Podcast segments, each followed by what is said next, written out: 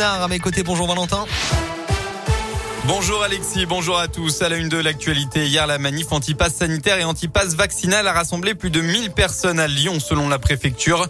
Au total, près de 38 000 personnes ont participé à la mobilisation dans le pays selon les chiffres du ministère de l'Intérieur. Un chiffre d'ailleurs en recul par rapport à samedi dernier où ils en avaient dénombré 54 000. Le corps sans vie de la femme recherchée à Saint-Romain de Popé près de Tarare a été retrouvé. Hier, la gendarmerie avait lancé un appel à témoins pour cette femme de 57 ans qui n'avait plus donné de signe de vie depuis vendredi soir. Le corps a été retrouvé en fin de matinée par les chiens de la gendarmerie d'après le progrès. Une enquête a été ouverte pour déterminer les causes du décès. Pour l'heure, plusieurs hypothèses restent envisagées. Un tragique incendie à Saint-Fons. Ça s'est passé hier peu avant minuit. Les secours sont intervenus pour un début d'incendie dans un appartement rue Robert Régnier.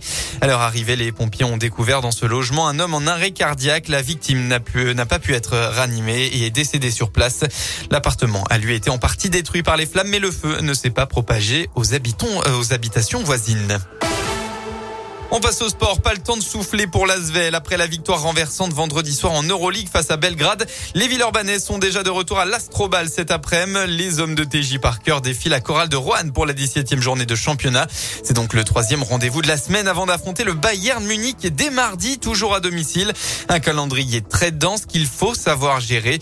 L'arrière de l'Asvel, Paul Lacombe, co-meilleur marqueur de son équipe vendredi avec 17 points. C'est à double tranchant parce que c'est vrai que quand, on fait des exploits, grosses victoires comme ça, tu as envie de, souffler un peu et de te reposer. Mais non, voilà, t'enchaînes et à l'inverse, à l'image de Monaco, quand tu prends un peu des, coups sur la tête, t'as pas le temps de cogiter parce qu'il faut vite rebondir. En ce moment, on fait tout dans les difficultés, c'est peut-être pas plus mal parce qu'on gagne.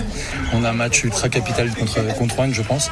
Faut pas se tromper de championnat, rester solide en championnat. Avec la victoire au moins, faut, faut concrétiser ce week-end et euh, pouvoir prendre un peu d'air euh, par rapport à la suite, que ce soit de l'Euroleague et du championnat.